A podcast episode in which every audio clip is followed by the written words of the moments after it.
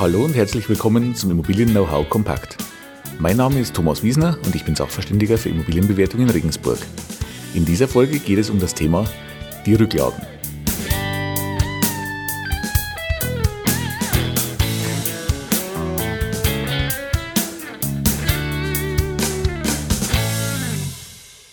In den vergangenen beiden Folgen habe ich Ihnen ja die Grundlagen der Eigentumswohnung und der Wohnungseigentümergemeinschaft vorgestellt. Ich hoffe, die Folgen waren für Sie informativ und ich konnte Ihnen ein paar Details dazu erläutern. In der heutigen Folge möchte ich näher auf ein Detail dazu eingehen, und zwar auf die Rücklagen der Eigentümergemeinschaft. Wir haben ja schon besprochen, dass für die Instandhaltung des Gemeinschaftseigentums die Gemeinschaft der Eigentümer zusammen verantwortlich ist und die Kosten dafür auch zusammen tragen muss. Nun ist es in den meisten Eigentümergemeinschaften so, dass dafür laufend eine Rücklage gebildet wird, um nicht bei jeder notwendigen Reparatur die Kosten von den einzelnen Eigentümern dann einholen zu müssen. Sie können sich das also vorstellen wie ein Sparbuch, auf das regelmäßig von den einzelnen Eigentümern einbezahlt wird und von dem dann die notwendigen Reparaturen, nach einem Beschluss der Eigentümerversammlung natürlich, bezahlt werden.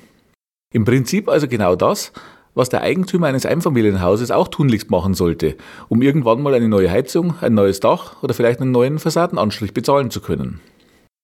Es gibt grundsätzlich erstmal keine Pflicht, eine Rücklage überhaupt zu bilden, beziehungsweise in welcher Höhe diese gebildet werden muss. Eventuell findet sich dazu eine Regelung in der Teilungserklärung. Normalerweise ist es aber eine gemeinsame Entscheidung der Eigentümer. Die kann natürlich auch über die Jahre mal angepasst werden. Zum Beispiel, wenn das Haus schon etwas in die Jahre kommt und man jetzt davon ausgeht, dass in der Zukunft vielleicht einige größere Reparaturen anstehen.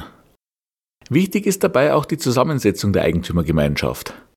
Oft ist es dann so, dass relativ wenig Rücklagen gebildet werden, wenn zum Beispiel überwiegend Kapitalanleger, also Eigentümer, die ihre Wohnung nicht selbst bewohnen, sondern vermietet haben, in der Gemeinschaft sind. Die haben oftmals kein Interesse daran, laufend Rücklagen zu bilden, sondern wollen die Kosten eher dann tragen, wenn sie denn auch wirklich anfallen. Ist teilweise auch eine steuerliche Überlegung. Sind überwiegend Eigennutzer in der Gemeinschaft, dann wird oftmals darauf geachtet, dass auch ausreichend Rücklagen gebildet werden. Wenn Sie sich also jetzt für den Kauf einer Eigentumswohnung interessieren, dann ist es unheimlich wichtig, sich den aktuellen Stand des Rücklagenkontos anzuschauen. Und zusätzlich zum aktuellen Stand sollten Sie natürlich auch den Verlauf der Rücklagenentwicklung anschauen. Daran kann man dann schon ablesen, ob und welche Reparaturen in der jüngeren Vergangenheit vielleicht schon ausgeführt worden sind. Zusammen mit den Protokollen und dem allgemeinen Zustand der Wohnanlage kann man dann vielleicht auch schon eine Prognose treffen, welche Kosten in den nächsten Jahren circa anfallen werden und ob diese von den Rücklagen getragen werden können oder ob die Eigentümer im Rahmen von Sonderumlagen dann zuschießen müssen. Ist das der Fall, sind natürlich Sie als potenzieller neuer Eigentümer dann auch mit dran. Daher müssen Sie vorab versuchen, solche Kosten zu erkennen und diese in Ihrer Kaufpreiskalkulation natürlich mit einbauen. Nicht zuletzt für die nötige Finanzierungssumme, die Sie benötigen, ist das immens wichtig. Und noch ein ganz wichtiger Punkt zu den Rücklagen. Diese sind fest mit der Wohnanlage und dem Wohnungseigentum verbunden. Das heißt, wenn ein Eigentümer seine Wohnung verkauft, dann geht der anteilige Betrag im Rücklagentopf auf den nächsten Eigentümer über. Der Verkäufer kann also nicht von der Gemeinschaft verlangen, dass ihm sein anteiliger Betrag ausbezahlt wird, wenn er verkauft.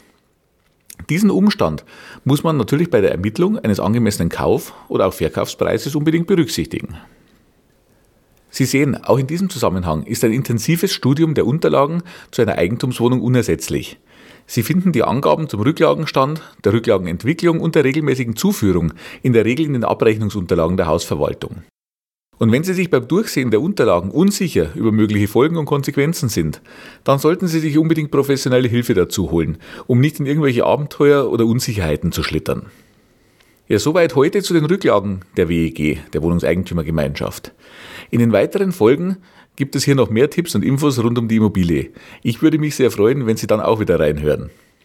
Und wenn Ihnen diese Folge und mein Podcast gefallen hat, dann würde ich mich natürlich auch sehr freuen, wenn Sie eine positive Bewertung und vielleicht auch ein Abo für den Podcast dalassen. Viele weitere Themen rund um die Immobilie und mein Unterstützungsangebot finden Sie im Internet unter www.immobilienberatung-wiesner.de.